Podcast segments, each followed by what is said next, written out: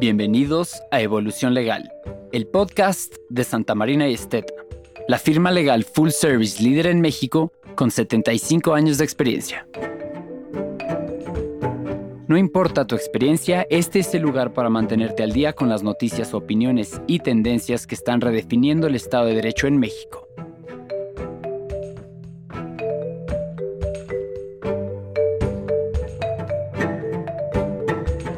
Y entonces el objetivo que se tenía es fomentar la transparencia, la participación, la representatividad de los sindicatos y de esta forma se fortalece este derecho que tienen los trabajadores a la libertad y a la democracia sindical.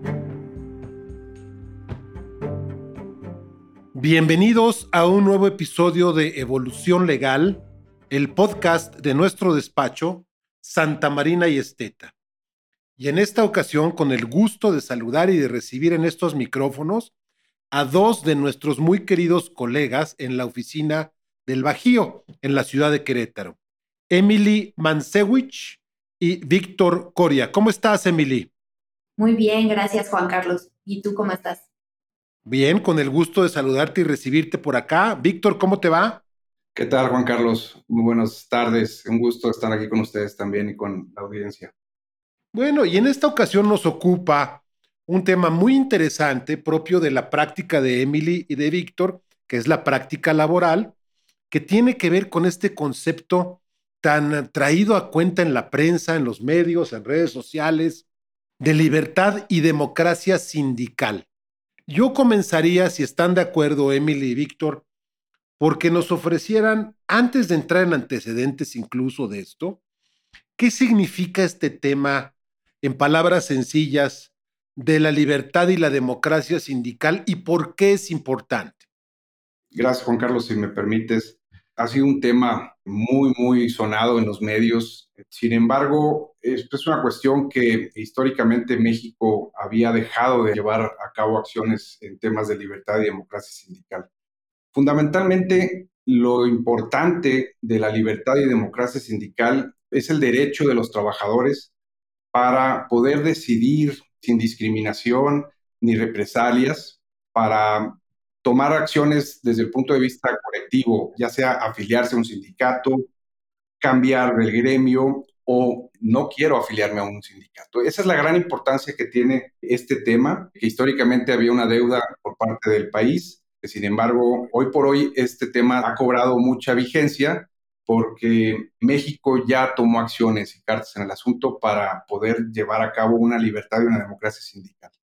¿De dónde viene esto? Porque también se habla mucho, Emily y Víctor, que un poco el que nuestro país tomara cartas en el asunto también viene como resultado de cierta presión de nuestros socios comerciales, ¿verdad? Que pues en aras de tener el piso parejo también han uh, insistido en que el gobierno mexicano de alguna manera se ponga en forma, si me permiten la expresión, en temas de regulación laboral en México. ¿Esto es cierto o no es tan cierto? Así es, Juan Carlos, como lo mencionas, si bien México desde hace más de 70 años que firmó un convenio con la Organización Internacional del Trabajo, dentro del cual se buscaba garantizar la libertad sindical de los trabajadores, esto en realidad en la práctica no se había visto y como mencionas tú, uno de los compromisos derivados del TEMEC es la legitimación de los contratos colectivos, a través del cual ya se busca establecer un proceso definido a través del cual los trabajadores sindicalizados puedan emitir su voto personal, libre, secreto y directo, pero pues como mencionaba Víctor, esto en los antecedentes de México no se había visto en la práctica.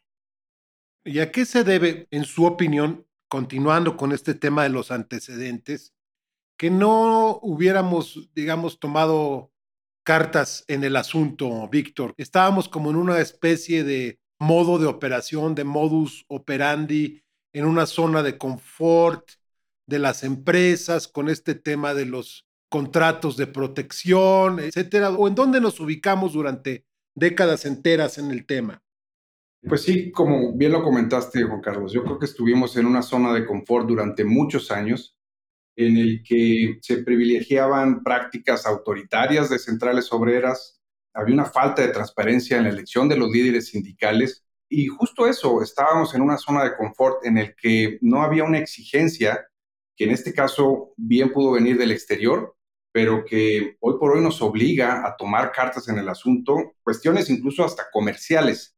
Pero en la zona de confort en la que estuvimos durante tantos años, permitía que se cometieran muchos abusos. Uno de ellos, incluso podría decirse, el tema de los contratos colectivos de protección. La verdad es que los contratos colectivos de protección tenían dos razones fundamentales. Una de ellas era, desde un punto legal, al tener depositado o consignado un contrato colectivo de protección, evitaba que centrales obreras ajenas a la empresa emplazaran a huelga para generar medios de extorsión. Ese era uno de los propósitos de un contrato colectivo de protección. Sin embargo, los trabajadores en muchos de los casos ni siquiera conocían las prestaciones consignadas en esos contratos. Era meramente un documento preventivo y esa prevención es la que nos ubicaba en esa zona de confort, en mi opinión. De acuerdo. Y recordemos un poquito para beneficio de nuestra audiencia, ¿cuándo entró en vigor esta reforma y en términos generales en qué consiste? Sí, mira, la reforma entró en vigor en 2019.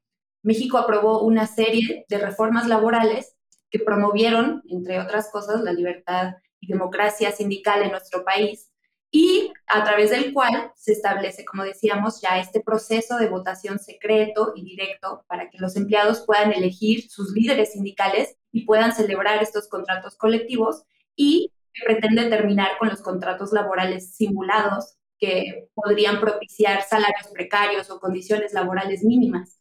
Y entonces el objetivo que se tenía es fomentar la transparencia, la participación, la representatividad de los sindicatos y de esta forma se fortalece este derecho que tienen los trabajadores a la libertad y a la democracia sindical. Entonces, esto ha permitido que los trabajadores tengan una voz activa dentro de la toma de decisiones y dentro de la negociación colectiva en, la empresa. Entonces ya tiene algunos años, obviamente, pues transitó por el periodo de la pandemia, pero ustedes, desde la práctica profesional en el despacho, en donde cabe recordar que nuestros clientes son los patrones, es decir, son las empresas, ¿qué han visto en la realidad? ¿Qué han visto en la práctica en cuanto al cambio de actitud de las propias empresas?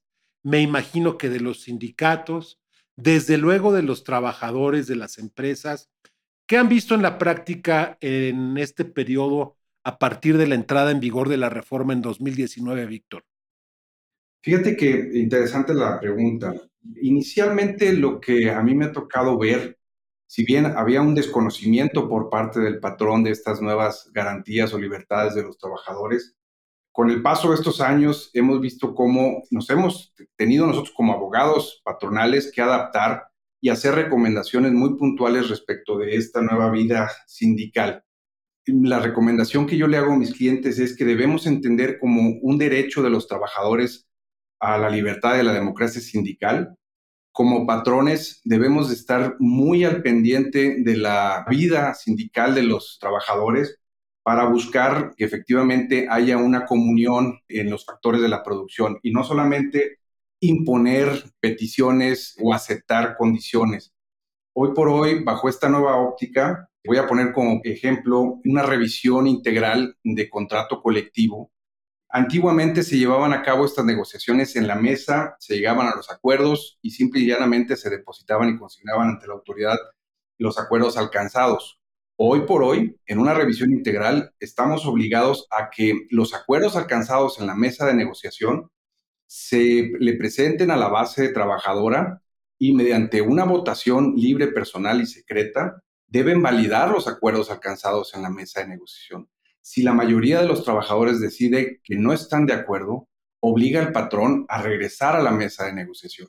Y por eso es que cuando se está negociando en un contrato colectivo bajo las nuevas reglas, tenemos que estar muy conscientes de qué aceptar, qué no aceptar y cómo llevarlo a cabo para poder tener una paz laboral en la empresa. Fundamentalmente creo que hoy por hoy tenemos que estar muy conscientes que eh, al ser esto un derecho de los trabajadores que lo están haciendo valer, que las mesas de negociación tienen que ser muchísimo más serias de lo que antes eran. no digo que antes no fueran serias, sino que hoy por hoy los acuerdos alcanzados en la mesa pudieran no ser los acuerdos finales plasmados en un contrato colectivo.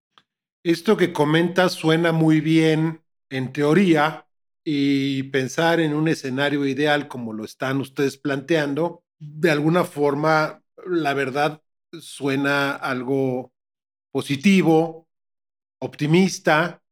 Sin embargo, quiero pensar que en la práctica a veces no es fácil lograr esto. Es decir, cuando las peticiones en la revisión de los contratos colectivos de trabajo son muchas, son altas, cuando no existe necesariamente conciencia de parte del sindicato al momento de revisar el contrato, o bien en esta segunda etapa que comentas, de los trabajadores al momento de validar lo negociado, pues de alguna manera también está en riesgo no solamente la viabilidad de algunos empleos, sino, y en palabras de algunas empresas, la viabilidad del negocio mismo. ¿Cómo encontrar este equilibrio y cómo influir en una comunicación sana, pero sensata, realista, empática de todas las partes involucradas? Fíjate que eso involucra inversión de tiempo de parte del patrón en estar muy cerca de la base eh, trabajadora con la organización sindical para que las peticiones que realicen sean muy conscientes. Digo, en el fondo lo que se busca es privilegiar que la fuente de empleo se mantenga.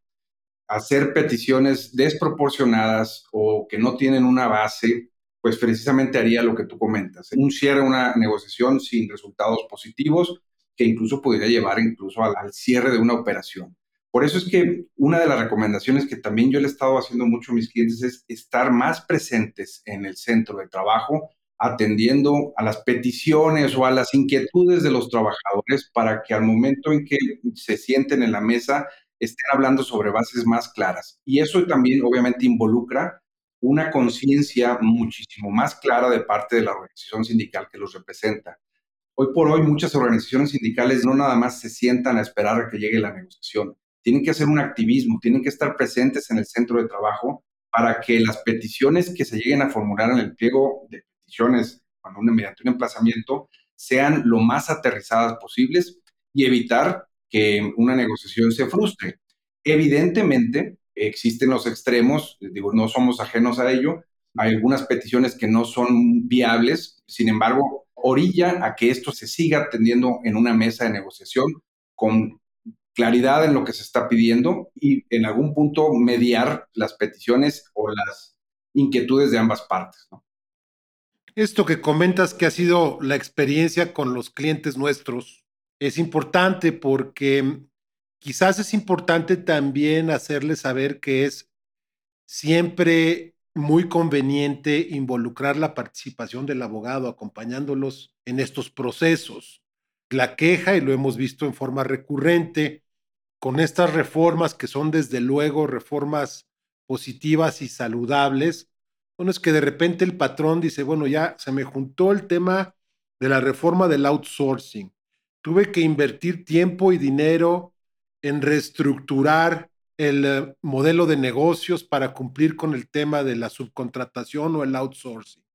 Ahora me vino también el tema del aumento en el número de días del periodo vacacional obligatorio para el personal. Y está este tema también de libertad y democracia sindical. Y tengo este temor de que de repente las exigencias del sindicato, de los trabajadores, no sean sensatos, no sean realistas. A manera de corolario, yo les pediría a ustedes una reflexión en cuanto a la importancia de hacerle ver al patrón que hay manera de cumplir con estas obligaciones, agregándole valor al negocio y cuál es esta. Y dos, lo que ya les comentaba acerca de la importancia de que ustedes como especialistas en materia laboral acompañen de manera permanente al cliente en todo este proceso. Mira, Juan Carlos, yo te diría que tenemos que recordar cuál es la esencia de todas estas reformas, qué es lo que buscan, cuál es su objetivo. Al final del día, todas estas reformas traen como consecuencias, cuando son bien implementadas, que se fomente una estabilidad laboral, que se fomente la productividad en las empresas, porque un trabajador contento va a trabajar contento, nos da más resultados, ¿no? Y esto es lo que busca es, todas estas reformas, como mencionabas, la reforma de vacaciones, pues sí, tiene una carga adicional para las empresas, pero al final del día México era uno de los países con más niveles de estrés laboral, más horas de trabajo. Y entonces todo esto lo que busca es pues, fomentar una cultura de diálogo entre el trabajador y el patrón. Como estamos este, hablando de dos distintos niveles de autoridad, ahí es donde entramos también los abogados para ayudar a ese diálogo con el sindicato. El sindicato es la voz de los trabajadores y esa es la importancia que se tiene. Hay que fomentar mucho esta cultura del diálogo, escuchar las necesidades de los trabajadores, porque esto en torno nos va a dar a las empresas este, mayor productividad, especialmente en estos tiempos de inestabilidad económica. Lo que queremos es tener una fuerza de trabajo estable, duradera y sobre todo productiva. Gracias, Emily. Víctor. Sí, gracias, Carlos. Fíjate que, digo, yo la recomendación que, le hago a mis clientes es atender a la necesidad de estar muy presentes y, como bien comentas, de la mano del abogado experto, buscar alternativas de solución. Esto es un tema, si bien es muy legal, digo, tiene sus bases y sustentos en, en, en las distintas ordenamientos legales, también es muy práctico y es mucho de feeling, de estar atentos a aquellas cuestiones que suceden dentro del centro de trabajo. En la experiencia que hemos tenido nosotros, hemos participado en muchos procedimientos de esta naturaleza, lo cual nos da cierta ventaja para saber o reconocer cuando a un punto es importante resaltarlo y hacérselo notar a nuestros clientes para que se tomen la mejor decisión una vez que estamos dentro o inmersos en un procedimiento de esta naturaleza. Bien, pues yo les agradezco mucho, Emily y Víctor, estos conceptos tan interesantes. Quizás a manera de conclusión de parte de un servidor, yo recordaría con ustedes, para beneficio de nuestra audiencia, que un ingrediente muy importante de las prácticas ESG o ASG a partir de la empresa tienen que ver precisamente con el recurso humano y con buenas prácticas laborales, con prácticas que respeten desde luego a la persona, que velen por su dignidad y su bienestar, a partir de lo cual es posible hacer país y hacer comunidad desde la empresa como buenos empleadores. Les agradezco mucho nuevamente, Emily y Víctor, y desde luego a nuestra querida audiencia por el favor de su atención. Hasta la próxima.